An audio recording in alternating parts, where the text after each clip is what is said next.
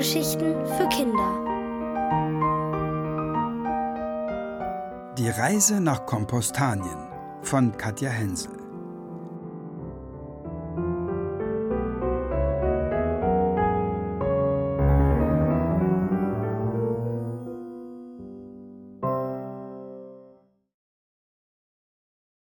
Vier Freunde und ein Ziel. Jeder, der die quietschende Pforte öffnet und durch das kniehohe Gras in den verwunschenen Garten stapft, ruft aus Was für ein wunderschöner Garten. Und wie ruhig es hier ist. Ruhig? In diesem Garten?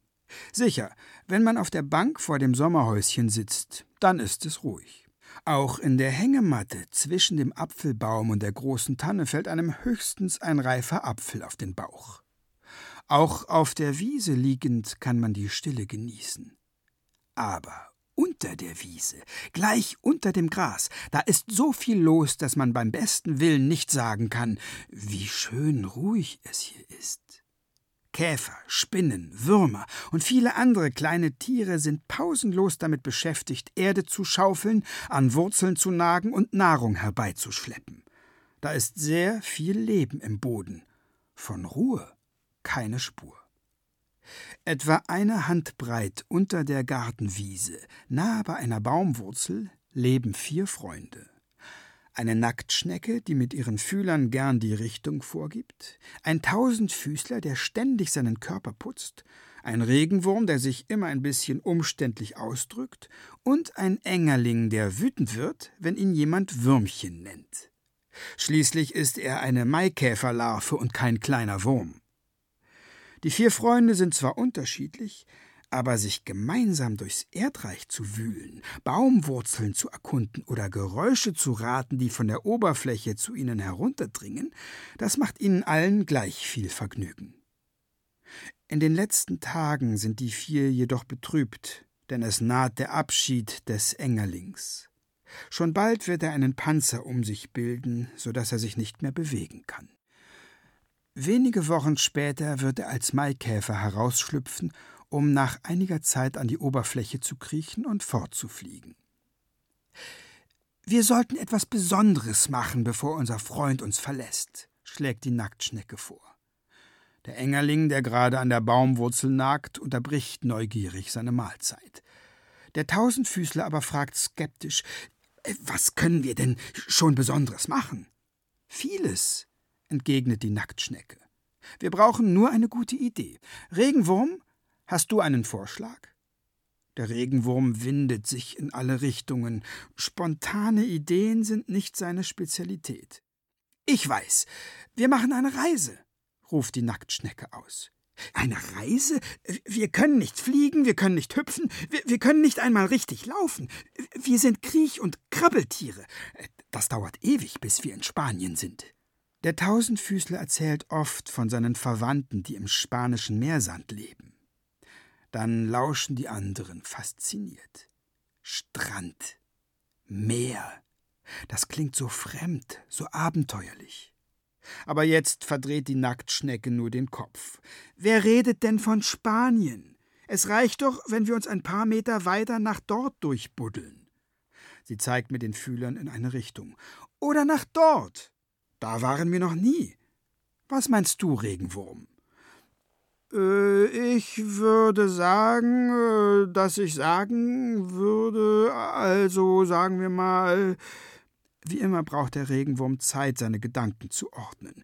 Wir gehen, also graben, würde ich sagen, einfach mal los. Vielleicht ist Spanien gar nicht so weit weg. Wer weiß das schon? Da hat der Regenwurm recht. Keiner der vier Freunde ist jemals woanders gewesen als in diesem Garten. Und darum kann auch keiner von ihnen wissen, wo Spanien liegt. Mit diesem Ziel vor Augen kann die Reise losgehen. Der Engerling bohrt sich auf der Seite liegend durch die Erde. Neben ihm wühlt sich der Regenwurm einen Gang, dicht gefolgt von der Nacktschnecke, die mit eleganten Wellenbewegungen ihres Körpers vorankriecht, und vom Tausendfüßler, der.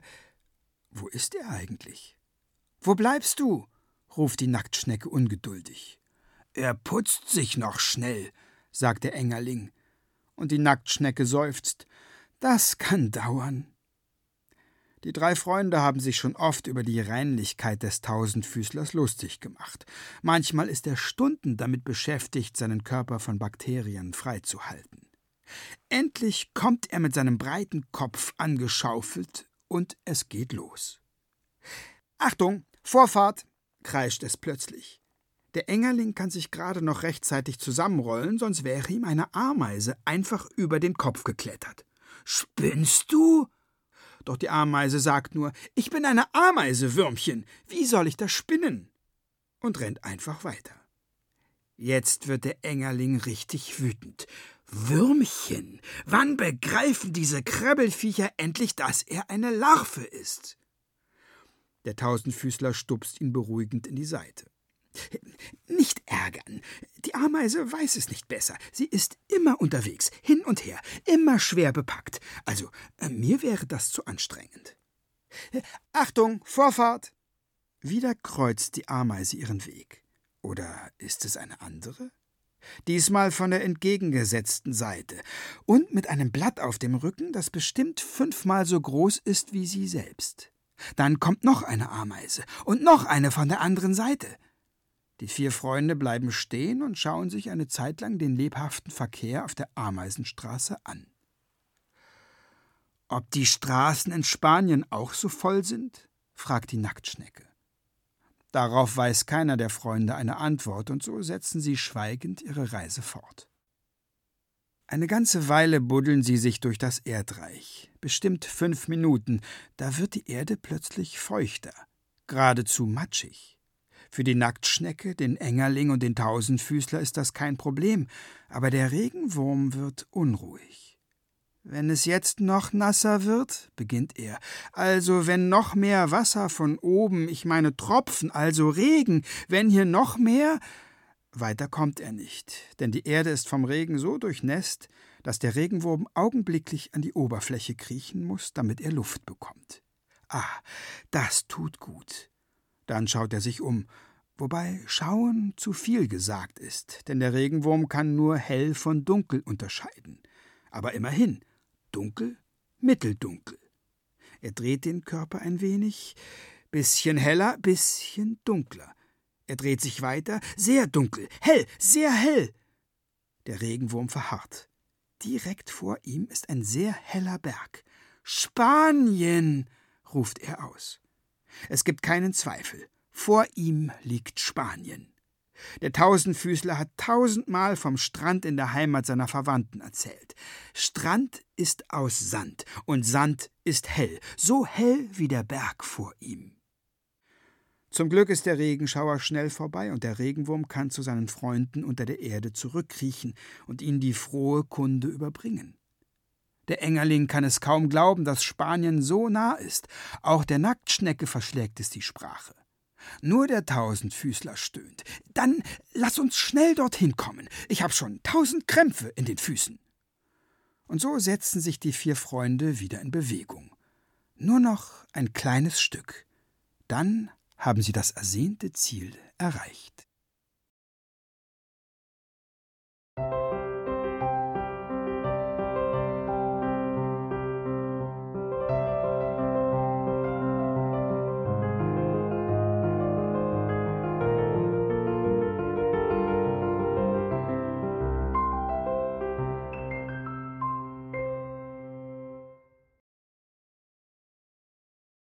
Ein Paradies mit scharfer Kante.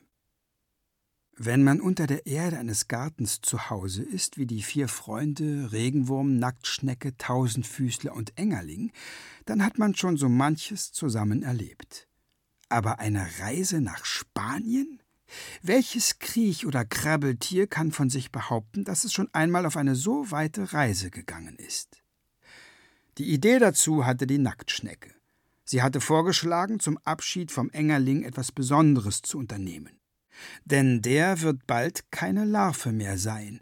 Er wird sich verpuppen, dann als Maikäfer schlüpfen und später davonfliegen.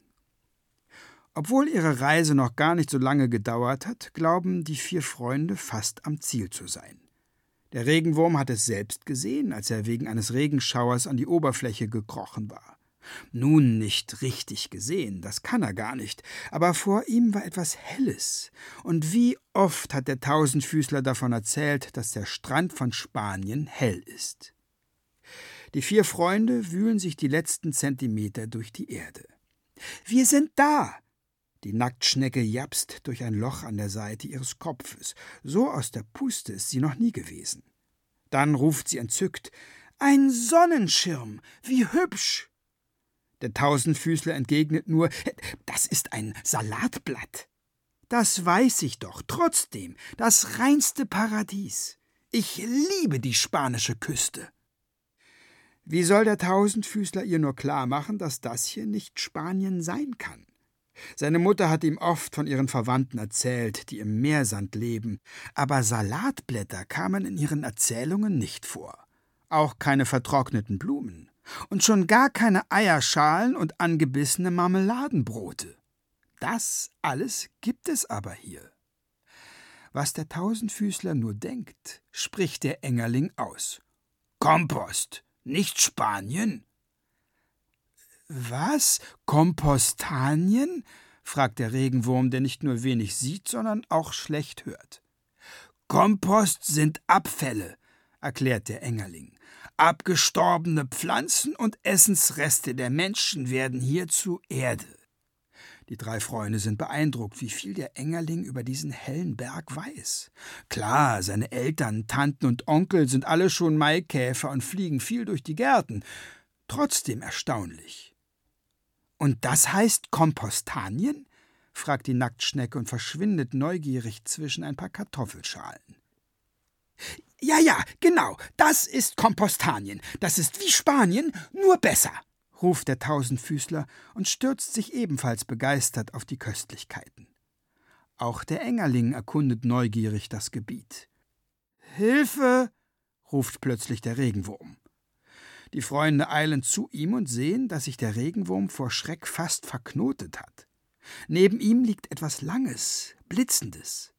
Es kam geflogen, also von oben, und hätte mich fast zerschnitten, also entzweigeteilt, bibbert er. Die Freunde kriechen vorsichtig an das bewegungslose Ding heran. Huch, guten Tag, sagt der Tausendfüßler plötzlich. Da muss der Engerling kichern. Das sind doch wir. Wir spiegeln uns. Tatsächlich können sich die vier Freunde in dem Ding sehen. Mit ihren Fühlern, Beinen und Mündern ertasten sie die kalte, glatte Oberfläche. Die Nacktschnecke verliert als erste die Angst und kriecht das unbekannte Ding hinauf. Ganz schön scharfe Kante hier oben, ruft sie hinunter und balanciert fröhlich von einer Seite zur anderen. Die Freunde halten den Atem an. Der Tausendfüßler sieht schon vor sich, wie sich die Freundin an der scharfen Kante schneiden wird. Komm, komm zurück, fleht er und der Regenwurm pflichtet ihm bei. Ich würde auch sagen, dass du also besser wäre es wirklich, wenn. Aber die Nacktschnecke tänzelt weiter auf dem Messer, denn genau das ist das unbekannte Ding und trällert Ich bin die mutigste Nacktschnecke von Kompostanien. Doch plötzlich wird es dunkel. Eine menschliche Hand kommt näher und wühlt im Kompost herum. Die Freunde purzeln durcheinander. Eine Eierschale trifft beinahe den Tausendfüßler. Sie wissen nicht mehr, wo oben und unten ist. Dann ist es schlagartig wieder ruhig, als wäre nichts gewesen. Der Tausendfüßler löst sich langsam aus seiner Schockstarre und schaut sich suchend um. Das glänzende Ding ist weg. Und die Freunde? Da liegt der Regenwurm, gleich daneben der Engerling. Aber wo ist die Nacktschnecke? Sie ist weg. Mit dem scharfkantigen Ding verschwunden. Gerade will der Tausendfüßler zu den Freunden eilen, als etwas Längliches auf dem Komposthaufen landet. Die Nacktschnecke. Es ist, als käme sie direkt aus dem Himmel geflogen. Schnell krabbelt der Tausendfüßler zu ihr. Auch Regenwurm und Engerling kommen herbei. Die Nacktschnecke liegt auf einem welken Salatblatt und rührt sich nicht. Lebst du noch, Schnecke? Sag doch was, bittet der Tausendfüßler. Ich will nach Hause, flüstert die Nacktschnecke endlich. Der Tausendfüßler kann die Freundin verstehen. Der Regenwurm auch. Es ist schön hier, aber es ist auch ganz schön gefährlich. Lasst uns zurückkriechen. Oder was meinst du, Engerling? Der Engerling gibt dem Tausendfüßler keine Antwort. He, was ist mit dir? Keine Reaktion. Der Engerling liegt nur da und rührt sich nicht. Da versucht es der Regenwurm. Irgendwie, also ein wenig kann ich dich verstehen, Engerling.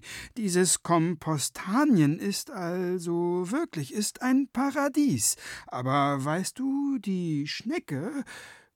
Der Regenwurm verstummt.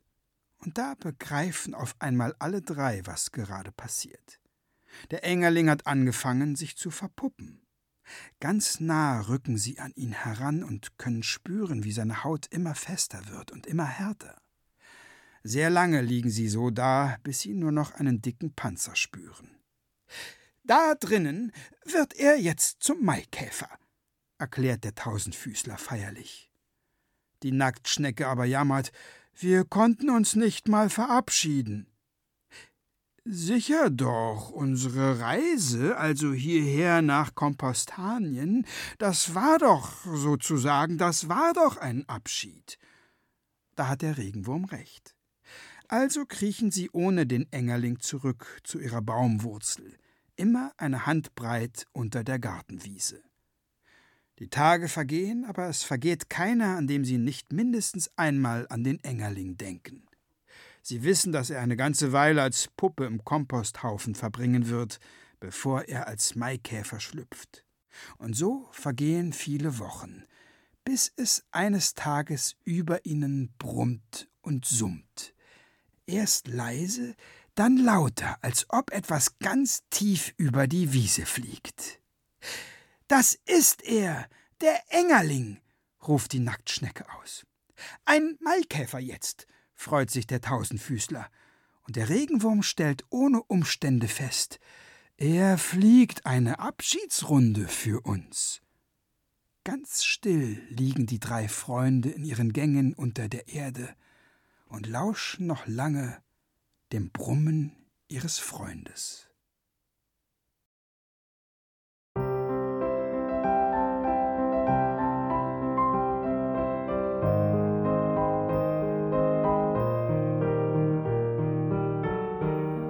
Ihr hörtet Die Reise nach Kompostanien von Katja Hensel, gelesen von Rainer Strecker.